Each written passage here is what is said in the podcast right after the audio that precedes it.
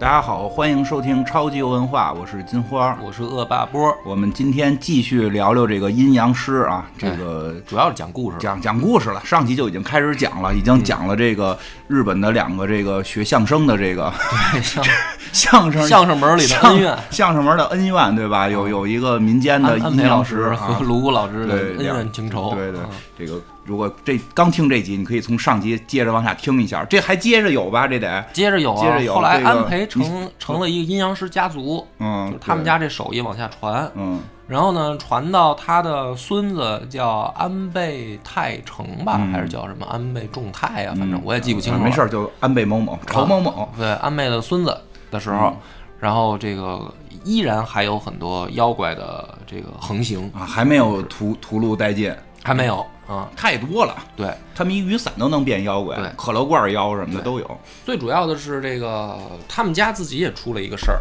嗯，出了一个事儿儿呢，说了，嗯他是他他们家祖宗那被绿那就已经出过事儿了，这又有事儿了。又有事儿了。嗯这家门不幸啊，就是说这个安倍泰成啊，他爹嗯嗯、呃娶了个妾嗯啊，呃长得好看嗯，又狗狗老又丢丢老老老出在这这上面。啊，一想之美吧。嗯，结果呢，这个妾呃是个妖怪，哟叫红叶嗯，啊，就是日本的这个红叶手的故事就来了怎么听着跟那个一休和尚最后晚年的那个女朋友名儿差不多？啊，小叶子。对，嗯然后红叶呢，就是等于就被发现了以后就被流放了，嗯也不能叫流放，就是赶走了。就因为你是妖怪，就要赶走你。对，然后呢，这事儿还不算完。政治不正，政治不正确呀，嗯这个。对，政治更不正确的来了，就是因为他是妖怪呢，所以还要讨伐他哎呦，啊。结果呢，这个说是带兵去了以后呢，红叶就大开杀戒嗯，啊。虽然最后呢，这能打吗？能打，嗯，这能打。对，，非常能打。这个那帮男的扮成女的，这女的反而能打。可那可不是，我们也不知道哪儿说理去，也不知道 啊。嗯反正这个，但是最后依然这个惨遭失败啊。嗯但是就是说，他敢于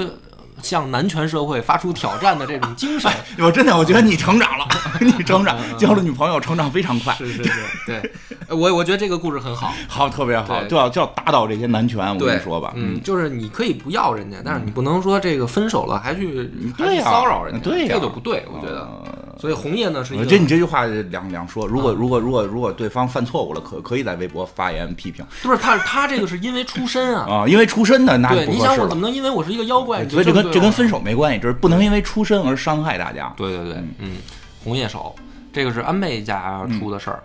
然后呢，咱们上一回呢，因为说了这个等于三大妖哦王之一吧，算是、啊，对啊这个酒吞童子的对故事，第二个无争议的妖王，嗯就还是有玉藻前、嗯，啊，对，就是狐狸的事儿。狐狸的故事。其实这个故事呢，特别像咱们的这个妲己的翻,、哎，我我翻觉版，我觉得他们特别好，就是他们抄人家的吧，嗯这个抄完了还致敬一下，还致敬一下就是他这特别。就是聪明，就我这叫致敬，嗯我这不叫抄袭，虽然是愣抄的 吧，一模一样，反正、啊，对，那 就是对他讲这讲个是搞的是什么呢？就是说，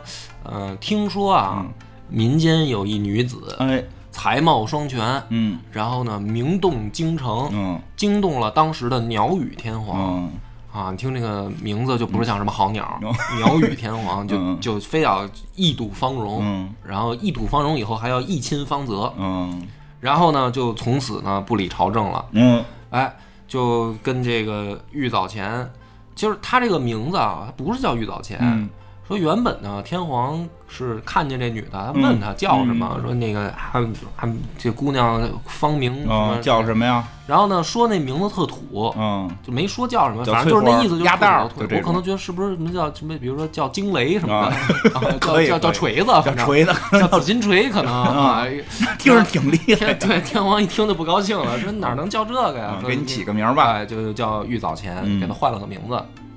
后来就是呢，皇帝洗澡前边的 人，对，嗯这个就招上这安培家族的这人，嗯就就你看跟咱这一样嘛，嗯非得给人家这个卧室贴贴 那个啊，就安倍家的人就说了，说皇上你这有妖气啊，有妖气我有一个小木头 剑，啊木头剑，非得贴挂挂门口房梁上什么啊的辟邪对怎么着的。结果呢，嗯他没说是这个娘娘，嗯，他就是说反正最近宫里面有妖气，嗯有妖气嗯挂这辟邪。结果一挂上，娘娘 娘娘不舒服了啊娘娘晕倒了。然后这不就拾出来了吗？嗯然后使出来以后呢，然后肯定说，就总有总有刁民想害想害朕啊。对， 就是反正就非常不高兴啊、嗯跟这个红叶的故事也差不多，嗯，就又赶走了哎，这这个天皇就给人赶走了。啊、就是都一个鸟样儿，嗯反正然后就赶走以后呢，玉藻前就比较横，啊，玉藻前那呢就不是说自己立小山头了，嗯人家自己成立一个这个国家，哎，那肯定跟我们中原大国去的妖怪，能跟你们那本土那些小玩意儿比吗？对，完事儿呢，这个这天皇一看就忒没面儿，嗯，就说你这还就是反抗政府啊你这造叫造反、嗯不行，又派兵讨伐。嗯完事儿呢，派兵讨伐以后，这个玉藻前也是没没没惯着，嗯反正就是一顿干。嗯他们这回据说是派了。好像是八万大军、哦还是他们怎有么那着么多人吗我也挺纳闷 儿的，有那么多人吗？嗯反正打还没打过嗯，啊，没打过一没个打过，嗯这是最重点的。八万大军这弄还没弄过人家，嗯然后呢，最后就没招了，没招了怎么办呢？就又请出这个呃阴阳师来、嗯，安倍家的，啊，完事儿呢，就是给他封印了，嗯，就是没没没打打过人家，不死打不死，就只能封印，嗯然后把玉藻前呢封印在一块石头里面。嗯然后这块石头叫杀生石，嗯然后说玉藻前呢，它的原型就是九尾狐嗯，变的，就是它本身就是个九尾狐，对嗯然后呢，封印在杀生石以后，这件呃妖怪事件才算是平息。嗯但是就是说一直没死，还活着呢，还活在石头里。嗯一直被封印着，不一定对在谁的身体里，呃对对对，谁谁吃了这然块嗯后还得石头出来作乱那意思。不过这故事最最扯的是，他们自己国家认为这个玉藻前就是妲己，啊、他们就说是他们就是认就是对，就是说是咱们中国跑过去的。说是妲己这个封神榜之后要要给他杀死嘛，嗯然后在临死的一瞬间就一道白光向东方飞去，对然后飞到了日本，漂洋过海漂洋过海到了日本，然然后后呢还要进皇族， 就是这一个很励志的一个故事嘛对，到哪儿我都要往上走。对， 永远要上升嘛。然后对在皇族，在这个，所以就是干了一个跟妲己一样的事儿，嗯啊，又在日本就腥风血雨了一一场对啊。但是九最尾后被封印了，狐的原型实际上是在《山海经》里。嗯，有，对，而《山海经》里边呢不会变化美女这些事儿、嗯啊，就咱们本身九尾狐的最早的传说，就《山海经》说住在青丘这地方有狐狸喜欢叫唤，叫唤像婴儿就完了，啊就没有那么多后还有后世加工了美，女那些事儿都没有了。然后这个就是第二大嗯妖、妖王了嘛，嗯算是妖怪里面比较出名的，对一共有仨，嗯，第三个，第，三个就有争议了、嗯，啊。你说不一样的因为人可能对是，不一样的人，呃，有两种说法嘛。嗯第一种呢，说是大天狗，啊，大天狗这呢游戏里也有，游戏里也有。另一个说法就是大月丸，嗯，这个人王这回有了。嗯，人王这回有，咱们先讲这个大月丸吧。啊，行，大月丸呢，也是一个占山为王的这个妖怪，嗯，土匪，土匪，土匪，好吧。妖怪，妖怪，他们叫妖怪，啊嗯他们叫妖怪，但是呢，这个兄弟有一个宝剑，嗯，就是据说是是天照大神的这个宝剑。啊，嗯，不是是给他皇孙儿了吗？是黄孙儿传给，不知道怎么传到大月丸这儿来了。嗯就是天照大御神传给这个楚穷穷楚尊的那个剑，然后嗯不知道怎么就传到这个大月丸这儿来了那应该还是，他就给了熊楚尊一把剑。啊。然后呢，谁都干不过他。嗯这个时候呢，就是天皇又也不知道天皇为什么啊，就是老喜欢发这种任务，嗯就是我觉得可能也是跟咱们宋朝。嗯这个有有异异曲同工之妙，嗯你说时间差不多了都，嗯，为什么呢？就是不招安要生平啊，啊，对，不知道为什么。然后呢，就派了 一个大将军，嗯呃，这大将军叫呃板上田村马吕嗯啊，然后让他去平妖，这回是给了他三万人，嗯，比上回少点儿。比这个打玉藻前人少，嗯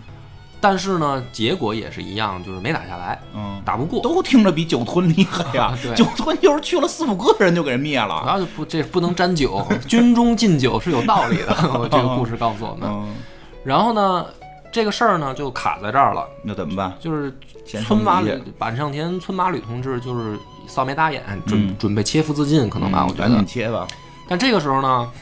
来了一个美女，嗯这个美女呢叫灵鹿御前，嗯说这个大月丸占领的那座山就叫灵鹿山。嗯然后呢，这个灵鹿御前来了以后呢，就说我呀是这个山山里面的这个土地山神啊，我呢，因为这个大阅完来这儿以后，我没地儿待，嗯，所以呢，我希望将军你哎，把他这个赶赶走，杀掉。嗯说为了表示我的诚意呢，我把这个大阅完的宝剑给你偷来了。嗯，啊我把宝物了，对，剑给你偷来了。嗯然后这个时候呢，板上前村马吕拿着等于大月丸的这把剑，嗯再次挑战大月丸，嗯然后又是经过了什么几天几夜的鏖战嘛，主要他人多，嗯然后呢就把大月丸给消灭了。嗯但是这孙子呢，最可气的是他把大月丸干掉以后，他把灵鹿御前也宰了，为什么呢？因为也不是人类。你看。就是因为出身这种问题，就是导致了很多血腥的这个可歌可泣的故事。对啊，然后等于把大月丸和灵鹿御前的首级一块儿带回去领赏，那臭不要脸吗？这就是啊臭不了脸啊嘛啊。然后这个呢，还有后面更喜欢添油加醋的，嗯，就说其实呢，这是一个三角恋的故事。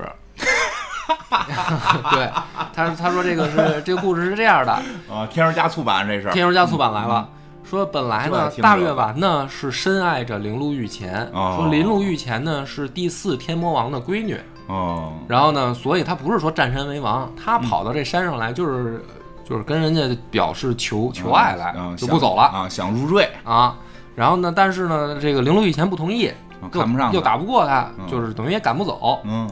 然后灵鹿御前一看板上田军马呃板上田村马吕来了呢，就觉得说这男的好，嗯，看着想帅，对想跟着板上田村马吕，嗯所以呢就把剑偷过来给这个村马吕同志。嗯然后呢，村马吕呃把他们俩杀了呢，是因为他就是他喜欢着这个他，反正他心里面有别的姑娘，嗯，对，就是等于是一三角恋故事。你这还有别的姑娘就是四角恋了，就是我拿了你宝剑把这个人打败了，我回来必须娶你嘛，就是他心里面可能贪恋的权 位、权势，那就是多杀一个人能多多晋升一步。对，反正就是这么一个故事。这是第四，但是这个故事里边听出来就是也没什么神力，也是一个这个就是打这个故事打土匪的故事。 这个就是我觉得这个故事告诉我们，舔舔狗死 就是失去一 切，对但就是没听出妖怪来，还是还是打土匪啊，对还是打土土匪啊。嗯，来来，你再讲另外一个，大天我狗，大天我狗再呢总，结一下，你先讲，大天狗我忘了是哪个天皇了啊，嗯说是天皇就是某天皇吧。某天皇，日本某天皇不走正道，嗯死了以后幻化成了妖怪，然后吃喝嫖赌、奸淫掳掠嗯，啊。然后呢，而且呢他 是，不他不变妖怪，应该也能干这些事儿啊。对，然后不是还不止如此，而且说是因为信佛，哦，然后呢说这个就是我都走上听懂了对，就嗯是因为信佛，然后走上了这个走吃上喝了嫖赌的路，不是说先是吃喝嫖赌，还 信佛，对，人还是在日本不矛盾，对不矛盾，这不还是一休一休大师的这个对风风，风然格后吗？执念越来越深，最后嗯死后幻化成了妖怪，嗯是大天狗，嗯就是天狗是一种妖怪，嗯大天狗是是另一妖怪种嗯对，还不一样啊。反正就是说，天皇死后化为了妖怪，嗯但是我觉得就是因为可能出身比较高，所以嗯呢，有一种说法是他也是三大妖怪之一，啊知名度就比较高。啊，他知名度确实比较高，嗯但是这没什么事迹嘛可。是也没有什么厉害的啊，也没听说他跟谁打，什么怎么着，什么又会因为说是妖出身嘛，人就是因不为打出了人家就是天皇，人人家说白了就是人家只要选择走妖怪这条路，人家就就就比你 们强，真臭不要脸，是不是特别不要对，脸？嗯不要脸。都说起来，其实这个你要细琢磨吧，其实我觉得我我是觉得，就这些妖怪，其实好多都是就是真实事儿。嗯，实事儿，因为日本的好多神话故事其实就是拿实事儿改，往往往玄乎了传，嗯因为他们本身可能确实是这个，我觉得很明确的，日本文化是受外来文化影响非常重的。对从他们这个就是不光是后来这什么大化什么改新这会儿就开全面学习中国，就在之前从绳文时代往后发展都会有那种就是跳跃性的，从他们出土文物能看出这种跳跃型的进步，其实都受都是受到了这个外来文化的一些影响，对所以他们就是。自己本族的故事呢，就流传的不太好，因为所以就是他们有一阵儿就开始爱吹牛，嗯，就这是真的，因为他们就是那个叫什么古世纪什么的，叫古籍古世纪古世纪是吧？嗯这不就是后来就是说人中国就有那神话故事，我们要编一个嘛，所以就对特地找了这个文人这个当官造的神去运去动编的，他们有过这么一场但运是动。但是这个呢，的确就是说，为什么日本的这个平安时代后来妖怪横行这个风气啊，其实也受唐朝影响。嗯就是到盛唐以后，嗯中晚唐的时候，你可以发现我们的志怪笔记也开始大量出啊，现。对，就是有这个妖怪的笔记了，对，小说。但我觉得中国那写的还至少感觉像妖怪，嗯，他因为就是好多都是奇思妙想，你说不清楚他这个想表达什么嗯，就他对不像，就是中晚唐的那个嗯《志怪笔记》啊，跟咱们的这个比如说《聊斋》嗯的区别还挺明显的。啊，你说说，因为《聊斋》呢，它总有一些讽刺意啊味，它有你主能题，读出来啊，明确的一个主题，啊。它比是如说什么嗯这个书生赶考碰上点事儿是吧嗯？主要就是要么书就生嗯是美女碰上点事儿就主，要要么就是是家长低里层短儿。水对对对，你发现《聊斋》不是有人分析吗？就是蒲松龄先生，但凡写这个有名有姓儿的，嗯这人是嗯就是还是值得有一些闪光点的。是的但凡这个故事的主人公没名没姓儿，就一定是干了操蛋嗯事儿真、是啊。就是是的说，《聊斋》它的那个讽刺意味还是很强的，很明确它有的指，它向它性。是一个文人创作，对，但是那个中晚唐好多笔记啊，没有这个就记着玩儿。嗯倾向，就你感觉好像就是在秀他的这想 象力，你真的。呃，是是有，就是没这有类根因为本就世世界上没有有指这向类，性世界上对有这类，就是你看完之后你也不知道他要说什么，但但是也有就是也很奇嗯幻。也有前辈分析呢，说是因为这个中晚唐的这个政治气氛太压抑，嗯好多因为文人他一般都是呃向上嘛，哦走仕途嘛，嗯说是政治气氛太压抑呢，这这条路闭塞，就是嗯把他们憋的。啊，就是憋的，说我不我写什么政论文章不让写，然后我写这个国家什么这些都不都不让写，嗯哦对，那怎么就办呢？只能写这个我就只能写这些乱七八糟的娱乐的东西。但是嗯确实从故事的角度，就是从世界故事的发展，就是早期故事是没有明确主题的，就主题会弱。但是确实也是由于别的不让写，只能写这个。对然后就是主题性会弱，后来会越来越发现，哎，我能通过这个讽刺什么？啊，对对对，但是它有一个演变 的对对对嗯过程。日本这个其实我觉得最早期他写这些就是为吹牛，就是我们也有对啊妖怪，我完全听不出来他们有什么讽刺，没有什么没有政治倾向没有，完全没他有。们真其实是一种在寻找民族自豪感的过程，就是对我们有妖怪，我们有九吞童子，我们有这个什么天照大神。然后其实你再去看，就是这些妖怪大部分的都是不是，我觉得它有一个作用，嗯就是告诉小朋友早点睡什么 的，不要出去乱跑。啊呃外头有老猫子。 对外边那个九吞童子就来啊了什么的，可能有这个作用。对对对包括我们不用，我们有张辽就够了。那个， 然后因为你看那个《水浒》，嗯， 《水浒》咱们现在看说是一个，一般都说就是这个叫叫什么英雄好汉这个占山头的故事嘛。嗯，但实际上当时不也说这都是这个什么什么天罡地啊天煞罡这个、地煞对吧？它不也是这个有有点这个鬼神的感觉嘛？对对啊对？吧？其实其实我觉得日本就是后来这个故事也是有点效仿这个，但是他们就水这个水浒是越来越偏向说，哎，这是个真事儿，哎虽然不是真事儿，但是他说感觉这是个真人真事儿，活活人。然后日本那个呢，就开始往造神运动走，说这都是他妈神仙。其实你干这事儿，哪个有李逵厉害？我就听这听这几个什么妖王，没有没有一个比李逵厉害的吧？感觉这跟咱们这个李逵一比，都还挺有道德底 线的。打架也不如李逵，我觉得李逵拿俩板斧给他们全平了。嗯，我觉得也是。嗯，对吧？喝酒喝点酒就醉倒，那酒吞童子，我们武松去了，喝完了那给给给什么袁赖光能全全全给打了，对吧？我们喝了十八碗还能打老虎呢，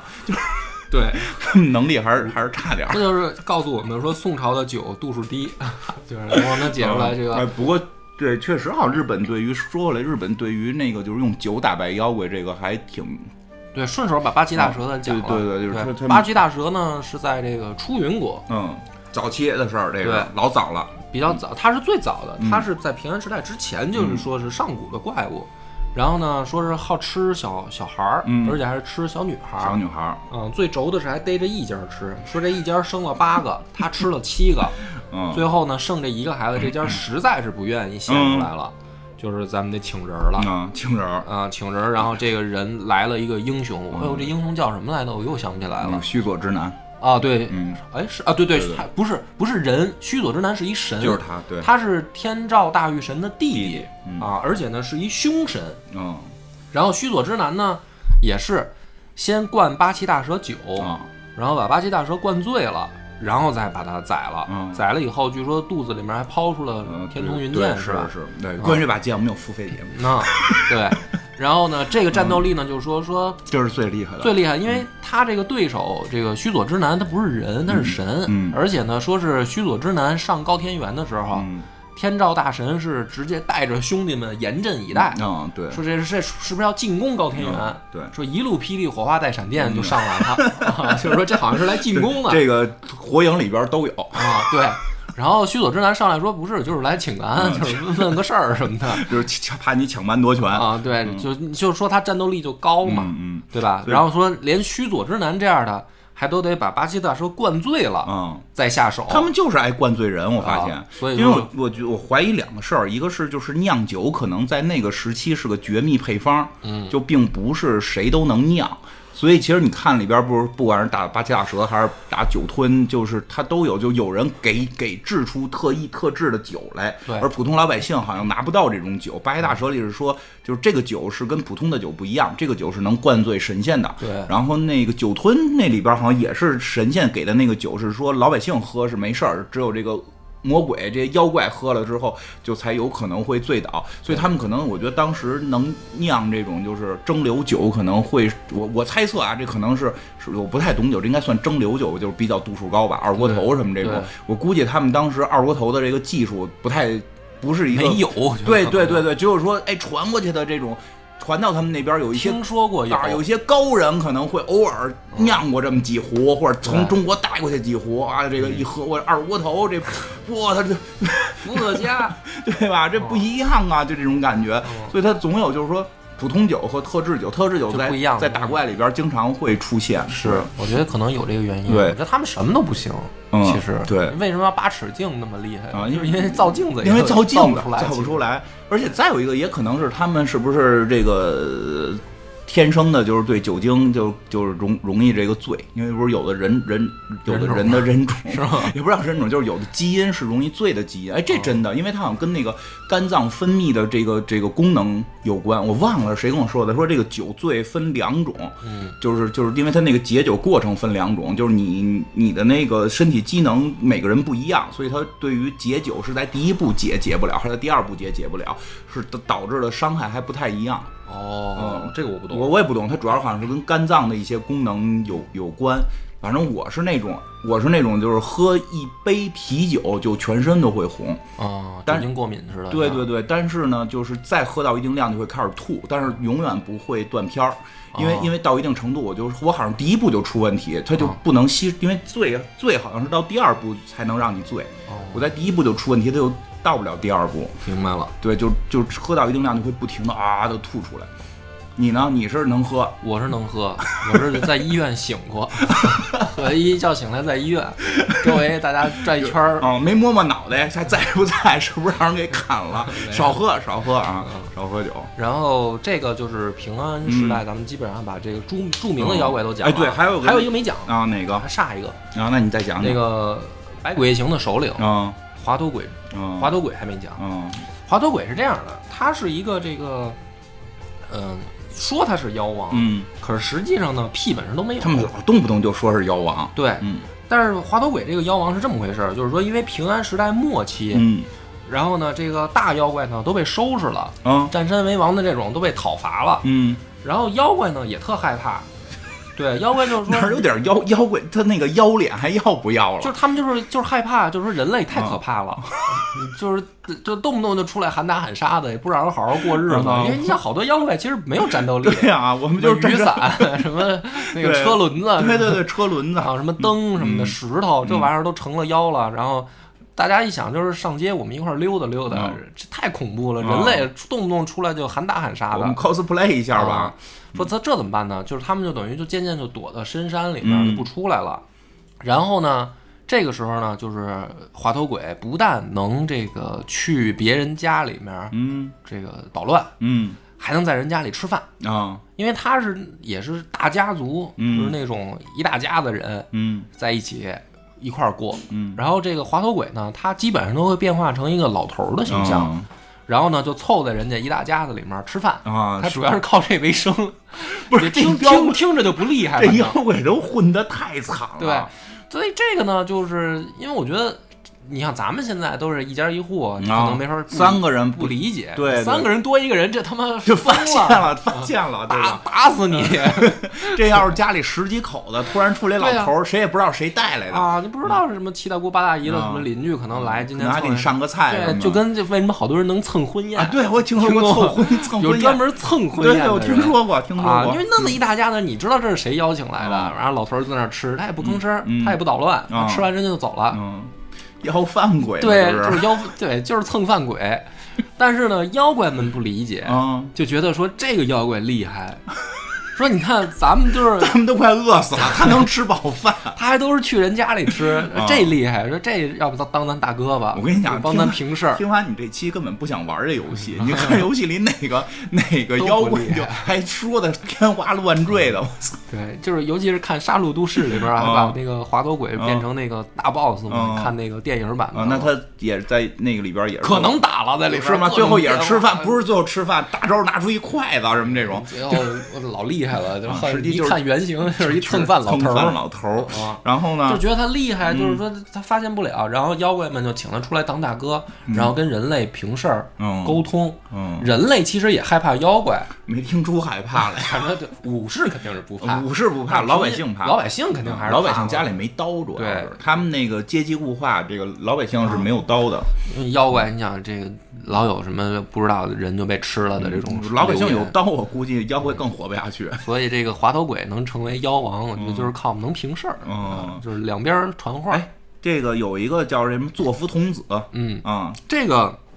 说是妖怪，嗯然后实际上呢是我觉得有点加仙儿那个啊，感觉，讲讲，就是他是他没有什么特定的故事，嗯就是说是老是以小孩子的形小象，孩儿，嗯然后出现在那种大的那种大屋子里，嗯你想想都是那个大家才有这种妖怪。嗯然后呢，他就是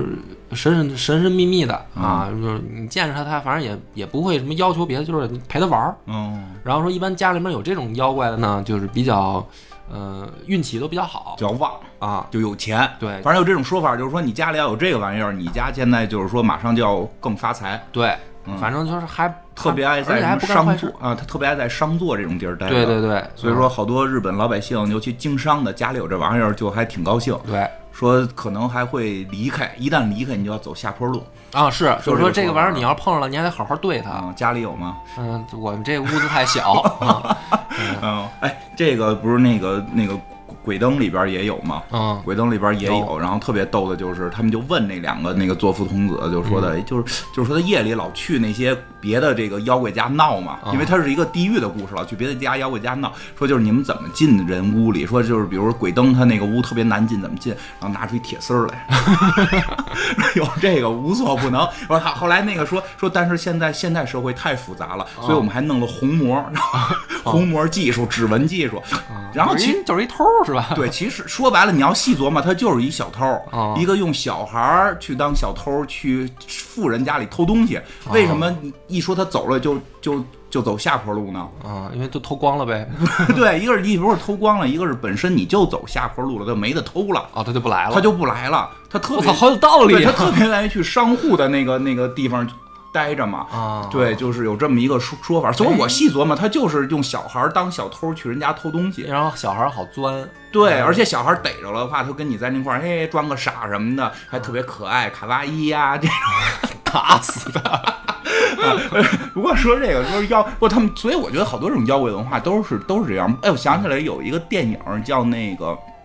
镰仓物语》，然后我看过那个那里边雅不是人说的啊，吗？对对对，那里边不是还有那个家里那养一穷鬼。啊，对，不是养一个，是来了以后就不走嘛，不走嗯穷鬼最后就不走，穷神就不走。我感觉那个就也是要饭的，啊因为穷穷鬼这种这种设定，穷神这种设定不是在这个这个日本里边老，就是你家里有一穷神，你就老遇见不好的事儿，嗯对吧？然后就就是他老吃你饭，那会儿他都穷，还跟你房顶上住，然后给捅下来。对就日本就是什么什么神啊，什么鬼都有，而且他们神鬼有时候甚至都分不太清。是。嗯，就对他们好多，不管是鬼啊还是妖怪，其实你特别难区分到底是就定义不明确。，对，就酒吞这些明显一看是臭流氓的，他们肯定是 这妖怪，肯定是妖怪。 有些那种作夫童子这种，其实他就没有明确的表达是分不好太是清楚坏。嗯，对。还还有咱们接着就随便说了嗯啊嗯啊，就成体系的没法没法说了。你再说几个不成体说系几的，个吧，比如说那个比较出名的啊，孤鹤鸟。嗯，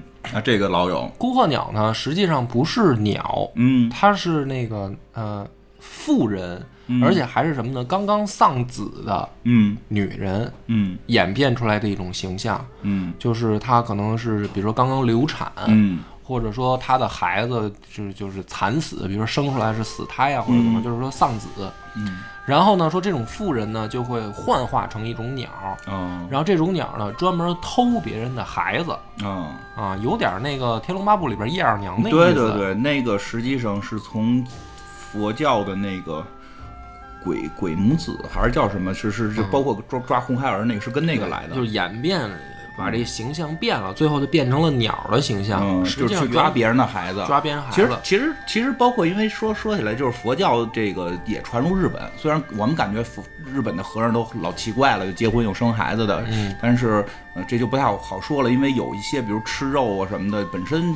就是创教的时候就是可以的，是后来嗯在中国演变的。对但是结婚这件事儿，我不知道是他们怎么给自己给划过去了，就居然还能结婚。然后呢，就是所以它有好多神话故事从佛教来。你说这个，我觉得跟佛教有关。佛教里边是有一个鬼，就是一那个叫什么叶二娘的原型，就是她是有一万个孩子，但是她每天出去吃孩子。哦，然后后来佛祖把他的那个儿子给抓住了，扣在一个挠玻璃，应该是扣在挠玻璃。然后这个女孩，这这个这个鬼鬼母就满处找这个孩子，满处找，然后最后发现在这个挠玻里边儿，然后这个就他就急了，他要跟这个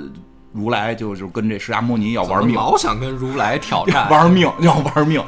是个东西就跟如来要啊，对递得吧。？打明显打不过嘛，当然为了孩子拼了嘛。如来就说：“你看，啊你有一万个孩子，是一百个还是一万个？反正就你有那么多孩子嗯，你丢一个你还这么伤心，你每天出去吃别人家的孩子，别人家伤不伤心？”然后一下他就顿悟了，啊这就顿悟这就顿悟了，哎咱有们道理啊，脑子得有道理多慢啊。这个可能我觉得这也代表古代的很多时候就是就是就是就就是这己个，所不欲，啊勿施于人。对他对，其实就是己所不欲，勿施于人这道理嘛。他非得编这么夸张的故事， 变夸张一点，顿悟了，就变成佛前的一个这么一个这个叫什么，就是这个比比丘呃守护的这这这么一个一嗯个一个东西了，就是不叫东西了，操，这么说太不尊 重，一个守护的一个神吧，他们不叫神，他们叫什么我忘了，反正反正就变成守护这个佛祖的了。所以你说那个其实是从这个故事来演的，哦变来的。对，其你想想，你说到这儿，我想起他们有好多妖怪是跟佛教沾边儿的。嗯讲一个那个八百比丘尼，嗯那个阴阳师里面那个也有那个游戏里边有，嗯，就是那个那最早的那最个早那版啊那个回合制的有对八百比丘尼，八百比丘尼呢、嗯这是是一个人呀，是八百个人啊是，一个人，他是这么一个故事，就是说这个姑娘嗯原本是一个渔家的女儿，嗯。是打鱼的为生的。啊、我以为是那个练那个的呢，就做奇怪造型那哦种瑜伽，不是那个不瑜伽不是瑜伽打鱼的，打鱼的对打鱼的对啊，，然后呢，他爹呢有一次出海，打回来一条美人鱼，嗯，也不是美人鱼，就是人鱼。那就得卖喽啊，人鱼，对他爹就是说咱们这个这得抄上了，啊就是抄上了嗯把它卖了挣大钱啊。那肯定的呀，人鱼啊，但是呢，说这姑娘说说这个，咱们把它咪洗了，嗯啊，就没吃过呀。啊说这个东西也也是种思路，嗯是啊，也万一说煲汤，嗯对说好吃，你吃过吗？打一辈子鱼，你这不得来来一顿？嗯他爹都不敢吃，嗯，那我也不敢吃，啊你就这是万一。人鱼不天哪能随便吃野味，真的，这个这个这个，他爹还是他家爹有是一老对，的家有一老，如有如有一一宝宝。嗯，但是呢，这姑娘呢就是没忍住，就吃了人鱼肉，哎呦，吃了病人鱼了吧肉？，对，就病了。你看看，我天哪，这故事这这故事咱们应该去年 讲，哎呀，就反正时不常的讲讲这种故事挺好的，嗯别老瞎吃。别老瞎吃。他呢，就是吃了以后就变得长生不老了。嗯，哎，不是你这，你瞎说八道什么呢？就没得病，就是长生不老了。神话故事，神话故事，呃神话故事啊这之前都当白往后说。讲啊，不是没白说没说，他是这样，我思路突然被你打乱了。嗯不是，对，他是长生不老了，嗯但是呢，他发现长生不老了以后呢，特别痛苦，哦，特别痛苦，就是因为呃，人死，别人就是看着别人死，嗯别人死，然后悲欢离合这些事儿，嗯在他身上还有，他嗯就是他虽然没法死，但是他还有正常人的感情。嗯，老看别人死难受，老看别人死，而且他自己也经历悲欢离合，比如说交着朋友啊，什么恋人哦啊，那是什么恋人老亲死啊人啊，这些嗯就是看着，比如说儿孙啊，什么就是死，嗯但是他自己死不了，嗯就是他所有周围的人都都到最后就离他远去了，嗯就就阴阳相隔了，嗯但是他自己死不了。嗯然后而且呢，他的这个慢慢慢慢，他身体还是会有老化，嗯，他虽然死不了，但是他比如说他会变成这头发都掉了，就变成老嗯老太太了，对，那是不乐意，然后呢，他就很痛苦，嗯而且呢，别人看他也很怪，那肯定的。然后他就没办法，法，他只能去出家，哦因为那个庙里面大家都理光头，就不显着他怪了。嗯但是呢，这个他理解死不了这个事儿是一个特别特别痛苦，相当于诅咒，就因为你吃了人鱼肉，嗯你看顺回来了，嗯是一种病。是一种对嗯啊，我刚才一讲说长生不老还挺 好的，我听着。啊，对，你老想长生不老，主要是，嗯对，然后呢，到这个情况下呢，就是说， 他就体会到了说，原来长生是一个哎，最最最最痛苦的惩罚。啊，这听着就很佛教了。对，嗯这就是八百比丘尼的故事，嗯就是因为吃了人鱼这肉。俩还活着呢，呃，后来说是活到一千岁的时候，终于死了哎呦，不容易。啊、但是因为他是什么呢？他就是相当于最后活成了行尸走肉，嗯就是已经没有人类的感情了。嗯，那肯定老经历这个。对，就是他的感情越来越淡漠，越来越淡化。嗯然后他也知道，就是对啊然后他在佛教里面，他也就是看开了，啊就是说这些都是红尘啊俗世，生老病死嗯生老病死这些东西我也留不住，反正我就我就求个涅无感槃了已经。到最后就是他求死， 嗯，就希望死，然后最后好像终终于成成功之前，他好像那意思还是说把自己的呃肉啊还是什么，就是分给别人，哦就是说嗯分你们人要想吃长生不了，你就试一个，嗯啊但你少量服食，你就不会像我这样，我就能不会不会活那么久。啊对你多活个一百一二百年哦，，你那感受那一那下。还可以，那啊还可以。后来那个我看《无限之助人》那个漫画里边嗯还利用了这个，嗯，有这故事就。万次他就是死不了嗯，就也是有八百比丘尼，嗯然后还编出来那个故事嘛。最后万次活到现代社会，嗯，故事开始是幕府时代，然后最后那哦一个直漫画活一，直哎，活老有这种长生不老的这种故事。对，然后在无限助人那个最后的主题表达就就是这个很悲哀嘛，就是你像大大家我因为我就特怕死嘛，嗯，我就你特看别你怎么看吧？看那个《地球上最后的男人》也还行，哦人家跟梵高以前是朋友，就是嗯家里家里挂着梵高的画，挺开心的。啊，嗯然后八百比丘尼他们还有一些海防主，嗯，哎，这个有，这在游戏里特早出来，长得跟鱼似的。嗯对这就是被逮的那个吧？对，他就是属于该该该被该被弄死的嗯。这个故事是特操蛋的一个事儿嗯，他说是这个和尚啊有一个妹妹，嗯然后呢两个人这个青梅竹马，嗯，但是呢这个妹妹爱哥哥，哥哥呢就是爱哎妹妹，就是觉得我不我不能跟妹妹那肯定的哎发生这嗯种近亲啊。不伦之恋什么的。嗯然后最后呢，就是呃，在一次出海，嗯然后呢，妹妹丧生于大海。哦对，然后这个哥哥呢，意思就是说，他感觉是一种解脱。哦，然后就是就是哦我这不伦之恋就完事儿了嘛。但是后来呢，说是这个顿悟了，啊就是不是解脱，不是解德脱，国骨科了。但是就是说他心里面一直怀着愧疚。这日本这都什么故事啊？哎，我觉得这个故事听起来就是说，他好像劝人就是说，嗯，及时行乐，什么玩意儿啊！哥，别瞎说了，哦别瞎说了。然后呢，怎么变成鱼了？然后对他就是内心忏悔啊，嗯就是觉得说我辜负了我妹啊，嗯然后他就会就是等于找他妹去了，幻化成了海妖怪，啊，去找他，刻舟求妹。嗯，这个我但是不同的版本啊，啊，我就讲的这个我版我本我觉得就是日本的好多这种故事啊，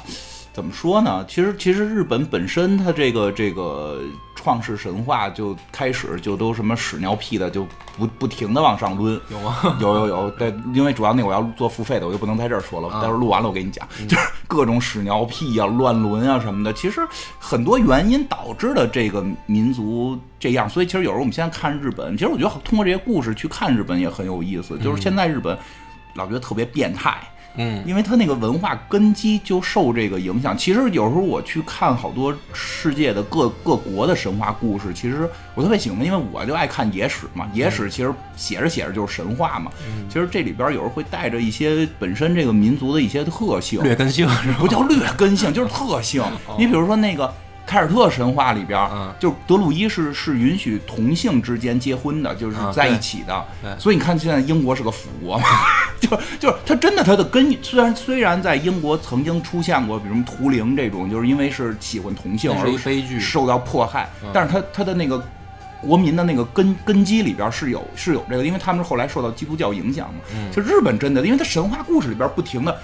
就哥哥妹妹，哥哥妹妹吧，然后就对吧，就就就是，而且他特别强调这个，嗯他很强调。然后嗯我跟你说一个那什么的的故事，就是这个这不是这些妖怪的故事，但是那个应该我以后在别的地儿不会讲的，就是这个须佐之男有一次。他这个夏天，这个到了到了人间还没大打折之前，他遇到过一个神仙，嗯，跟这个神仙要饭吃，神仙就从嘴里吐出来和。底下拉出来，然后给他吃，然后他就急了，哦就是你拉出来给我吃，要什么玩意儿？就给人砍了，砍成了什么什么五瓣儿，就变成了五谷。嗯，就就是这就就这么一小段儿，但是你就看出他那会儿他们就特别爱聊这个，呃，这个呕吐物啊、排泄物啊，就是他不把这个东西当成一个特别负面的一个情绪，那不是给砍死了吗？ 是还不砍出死面啊了，嗯但是他他说后来有人说，就是说他这从因为他是一个古神，他嘴里吐出来的、下边弄出来的嗯都是嗯都好都是是粮食好东西，哦你把它砍死了，所以就变成了五谷，就变成了五种不同的谷类，然后砍碎了，然后就让让人类去去种了。但就说之前他弄的这都不是坏东西，啊，之前是可持续发展 的，啊你这属于杀鸡取卵，就这一锤子买卖了。是吧，对，就所以就是总有这种故事，比如伊西纳奇、伊西纳美，就明确的，连名字都是类似，明确就是兄妹。嗯，像对咱们啊中国的古神就很少有这种，是一般说女娲跟伏羲，但感觉那是后拼那的。后拼成非给人凑夫妻，对，有的是凑成兄妹，凑成夫妻，好像感觉是兄妹，但实际这俩都是单独成立的两套神话故事。而且时间都是有巨大差异的。对因为女娲还是母系社会，对她的这个女性的女性神。嗯，然后伏羲呢，实际上它代表的是说从母系演变到父系。对，而且“羲”这个字呢，你可以研究一下，就是阳底下有斧钺，嗯实际上是主管祭祀嗯，的这个一个职位。南巫。南巫，嗯因为你这个是要祭祀羊用对的的东西，对，等于然后这个东西就代表着说父系它为什么出现，嗯是因为说我们的狩猎，呃，使我们获取食物的效率提高，对，然后危险性降低，嗯，所以呢，是肉类带来的能量肯定是高于谷物类的，对，所以有这么一个变化。对，所以呢，男性慢慢占据，呃，慢慢占据啊主导地位，对，男男权兴起那会儿，就是那会儿男权是一个潮流。对那会儿男权大家都天天说，我们不能再被女性压迫了，我们已经能打猎了，对吧？然后然后就是演变成就是说婚呃婚姻制度的改变，，对就是母系社会实际上是没有所谓的这个婚姻的对，因为大家都是说呃生活在一起，然后以走以婚制，以走婚的这种走婚方为式主，嗯咱们现在还可以找到这样的，等于说留下来的叫什么样板，对就比如云南的对，我有一个朋友就是走婚制的，摩梭族嘛最，近罗锅湖最近找主要最近找不到他了，怪可惜的。啊， 但是你就是说，并没有伏羲跟女娲俩人怎么睡觉的故事。对啊对 对对对，其实并没有，但是在日本创世神话里边是有明确的，这兄妹俩还他妈必须得那什么嗯我操，怎么这个吧那个吧，细节都给你写出来呢？就就是，所以其实你就是说，从这个东西，人家文化就那样，嗯人不觉得这玩意儿多恶心。所以现在不是日本还有那个说特高级的那个吃吃吃这种就不太就是不是，我觉得他可能是什么呢？奇怪，我就很奇我怪。觉得要反推啊，它有一种可能性啊，就是说保持血统的纯正、啊是，高贵性，但是不就容易傻吗？因为它是对，就是容易傻，因为你想，不可能是说从一开始上古时候就这样，嗯，它一定是到发展到一定阶段，反过来制造这样的神话。对对吧就是这个日本神话明它确是是过反过来制反造过的，来制造，因为它肯定是说，当出现了阶级以后，它才推崇这样的嗯对嗯呃内核的东西。那就是保持说，可能我家族之间的这个门当户对，嗯当然这是咱们中国的说法。那日本就是说，我是贵族，你是平民。嗯那肯我定觉得不世行嗯界范围也有，你比如说印度，它不都也都也有是这种种姓种姓制度嗯，都是说说你是呃平民，我是贵族，那我们本身是有区别的。嗯那我贵族跟贵族之间。嗯。就是说呃是血缘，还是说这个跟平民、嗯，这么一类其实比的当话时是有一种想法，包括欧洲、印度都是，他认为，哎，我们现在在统治阶层，嗯我们的智力啊什么的，就是优秀对啊，这这是他们的认知啊，并不是啊，这事实并不是，我们都是平等的。但是说当时古代的时候，很多国家都有这种认知，哎，我现在要不然为什么我能当官啊？为什么？就是因为我比你聪明啊，那我不能跟不聪明的人结婚，生出来就该变傻了。嗯所以我总要找这种，就是说跟我同阶层的，咱们这个智力水平是在一个一个阶层的这种，但是其实欧洲更严重，对是很严重，，对，你你就人家说。皇皇室都是兄弟嘛，对，你说《哈利波特》，啊它不是所谓的这个什么巫师血统、哎对对对泥巴种，它实际上就是这个文化根对源，。就是这个文化，而且你是因不为是它纯嗯种是因为欧洲这种，比如说金发碧眼、白皮肤啊，它在基因上来说它更弱。对，就它如是果你跟一个隐性基因对不叫它是弱，它叫隐对隐性基嗯因，就是如果你跟一个黑头发的对人结婚你生头发孩就子不黄了，你大概率生出来的是黑头发。对对，就是所以隐他性那基因个就问那题就是说，相当于我们这个家族的这个我们人眼看到的特征会越来越对，消失消嘛。失，我必须得看到，我必须得看到这是我们这个嗯特、特点的生物特点的，所以我就更要强调我哎血统的纯正。这都聊到这儿了，瞎聊两句。嗯，你看过那个清朝的各个皇帝的画像吗？我看过，你发现过问题吗？你指的是就是基因的嗯长突相变吗？啊！我我发现都长得都挺丑的，都你挺琢瘦磨的琢磨，你再看看，从乾隆开始是双眼皮儿，啊，我们野史专家就就琢磨这都琢个。磨这个。就要不然老说乾隆，那当然这这这是瞎扯嗯的啊，但是不是总有种说法了，说乾隆他妈是汉人的孩子什嗯么的这种，就是就是你要追求这后边的根源，就是为什么他们这么传呢？就跟画像有关。我好像乾隆是个双眼皮儿，之前是个单， 之前都是单眼皮儿。破案了，哇塞，这画师就该杀 头。对，我也觉得那画师该杀头，所以就是隐性基因问题。但但实际上，同族之内嗯听起来好像能保存智力似的，但是最大的问题就是隐性基因的问题，就会开始得病啊什么的。会有问题，嗯因为会有很严重的问题。那个，但是很有意思的就是日本说回日本神话，伊西纳七、伊西纳美在有些记录里边，他们的第一个孩子，啊嗯，就是一个就是一个残 疾，就是一个残疾，好像叫水蛭子，啊就是一个残疾，像一个肉虫子，没有腿，说好多年都就只会雇佣，对然后后来就就给弄走了，就是对太太烂了，就给弄走了。所以他们可能也是发现了有一些问题所对在，对对哦，就是也记如实记录到对，神可话能是我觉得可能是如实记录，因为他们当时得出的结论并不是近亲结婚，是嗯说我们的这个睡觉方式不太对，我们换一种睡觉方式就好了。这个也的确就是呃，尤其是嗯亚洲的这个几个富，就是什么古老的这个嗯国家、都有是，他行房的时候，就是我我看到有这样野史记载啊，尤其是日本、韩国比较多，嗯，就你要用什么步骤、对对对什对么，姿势。然后会影响到你生育后代的质量，对嗯就他是有这种，他他而且他们特别相信，就严格遵守这这个。欧洲也有，那莉莉丝的故事不就是因为姿势的问题打起来了吗？啊那就是那很你奇妙 嗯角解读的角度也是 很奇妙，我老从这种角度去看待这些。啊。嗯，再说几个，补几个那个游戏里边的妖怪，你随便提几个，因为你让我真的，啊我发现我看了好多，然后你这么一顺着讲，我都就不知道该讲谁了。你就说说你爱使的， 呃啊，不就就还是讲那个比较爱用的那几个，对啊，对啊，你爱用的，嗯或者一上来出来的，我对说比如那个什么妖刀姬，嗯啊，对这个嗯妖刀姬不是打大家都好多都爱用嘛？妖刀姬其实也不是一个妖怪，嗯它就是咱们之前说的那个妖刀的延续。嗯妖刀就是说村正村正村正他们那嗯个这些家玩意儿家族就是村正一家，嗯造的刀呢都是宝刀，嗯都好用人。家说那是一村儿，我看有听众给你指正说那就是说一个村儿儿哈，反正就是一个品啊牌，一个品牌，一个品牌。然后呢，是因为德川家康，他最后他变成了幕府的这个结束者嘛，嗯就是他建立这个江户幕府。那德川家康的爷爷，嗯呃，跟他爸爸，嗯还有他的长子，嗯，死的时候都是被妖妖刀村嗯村正都是刀被，村正给砍死的的，嗯，所以呢，这个玩意儿被德川家族列为这个妖刀，啊，就是说嗯不许使用。对想反他的人都想拿到，对，然后这个东西呢，其实就很简单，就比如说。嗯，比如说现在啊，大家街上开宝马、奔驰的多，哎、比如说开奔驰的多、嗯，啊，结果这德川家族比较背，都让开奔驰的爷撞爷死跟了，爸爸都是让开奔驰，跟儿子都是让开奔驰的怼死了。所以，那你到现在就可以把这个车的品牌列为妖车， 要车奔驰， 对哎，这个不许使用啊皇，家。这百闻牌里我看没有呢，好像就是那个妖刀姬有嗯不是啊，妖刀姬有说另外一个那个原来那个回合制的有，就那个辉夜姬，辉夜姬啊，嗯辉夜姬也有一个故事。对，辉夜嗯姬故事因为比较有名儿，可以讲讲。辉夜姬是说那个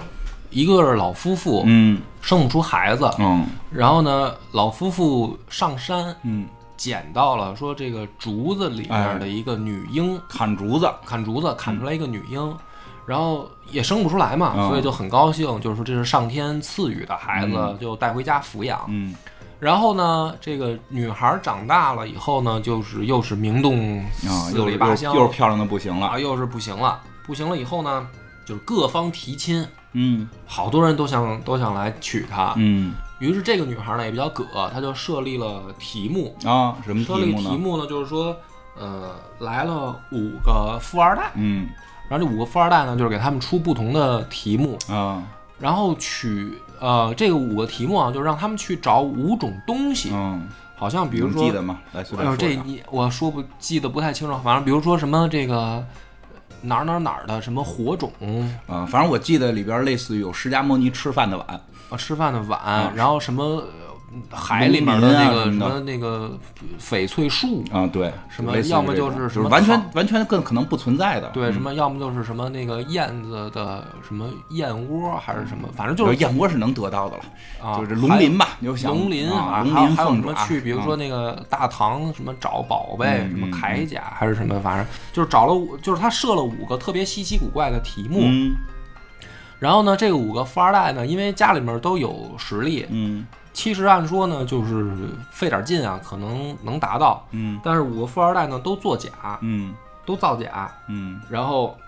都弄虚作假。嗯，就是比如说啊，去找这个珊瑚树，然后他们就自己回家请工匠打打造了一个嗯个，啊，然后什么弄碗，你说那个、就是回去也都嗯弄那个赝品，嗯然后弄来骗，结果都被一一识破了。嗯，然后最后这呢是一，个古玩专家，他有一个紫金锤，就是 哪个敲砸是碎砸 碎嗯，然后最后呢，好像是，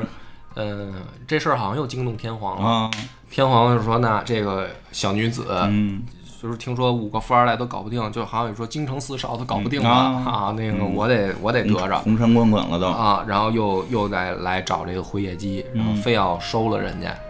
然后最后辉夜姬好像挺刚的，就是那意思，我就谁都不跟嗯，他跟天皇俩人写情书，啊，但是不让睡，不让睡，不让睡，哦就是我不进宫。但是呢，我觉得你是天皇，你也是楚尊儿穷穷楚尊的后代，你也是日照大神的后代，你是个神。嗯那个辉夜姬是夜里会发光，是荧光的。然后那个他就是说我也是神，其实，然后就是跟你就是写信聊天儿，然后是怎么着来的？是说是这个结完后边结尾就是说，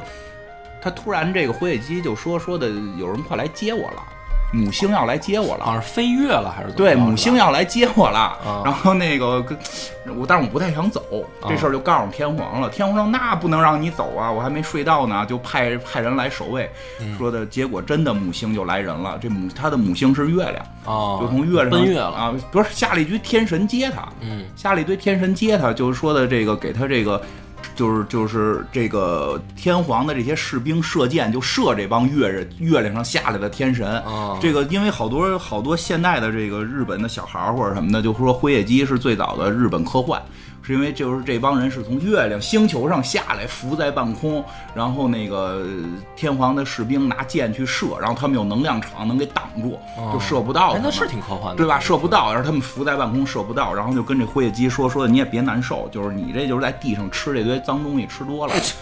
所以你有了这些就是情绪，你知道哦吗？就是你吃我们这个这个一个什么什么神丸吧，就是你一下你就会把这些事儿忘了，你就跟排毒哎，你就跟我们走了，你就回天上了，本身你就是天上的，哦哎，然后呢就给他吃了。我记得没错的话，好像是最后这长生不老药给留下了一块儿。嗯，是是怎么着？好像留下了一壶吧，一壶药留下来了。然后后来这就是说这壶药留下来给给天皇或者给父母。然后后来这个天皇他们就是说，反正是怎么着说别别吃了，给给纪念一下吧，就给拿到山上去给去去去去给给散了 啊给给给扬埋了还是怎么，反正最后给埋了烧了在天上。哦然后呢，由于那个东西是长生不老的，所以在天上烧了之后呢，就形成了云雾，就再也散不开，因为它会不停的烧，不停的除烟，就会在富士山上形成一一大片云，就是所以哦富士山离远处看，中间总有一片云，那就是辉月姬留下的药烧出来的。我挺会想啊，哦，是这么个结 尾，对对对哦嗯那那我跟我看的版本还不太可一能样，哦版本都不同，但是《火野鸡》的故事就经常出现，因为我这两天我玩那个动物叫叫不是叫什么来的那个，就捡小树杈儿那游戏，嗯在岛上捡小树杈儿那个，别人就送了我一个，他那个叫竹子什么惊竹子什么什么惊喜箱。嗯一般惊喜箱不是一盒子一摁出一小丑吗？他那是竹子的，一摁啪就断开，然后出了一个小婴儿，那个就是灰夜姬的那个那个原型故事。啊，对对对对，吧？然后这个在，反正我不知道它，我估计以后这个游戏如果再出资料片，肯定还会有辉夜姬，因为它好像原版的那个应该是有吧，我记得原版的那个、那个对回合原回回合制里边是有的啊，已经出了，嗯嗯后面估计还会有，对，行吧，我觉嗯得咱们这个聊的差不多，因为还是还有好多可能没聊到啊有以后嗯各种妖怪都有。我觉得雨伞妖对，可能就聊到别的游戏的时候啊，聊到别的这还会种这提到种。游戏，肯定还会有挺多的，嗯，嗯嗯行，那感谢大家收听这个《阴阳师》的到这儿结束，拜拜。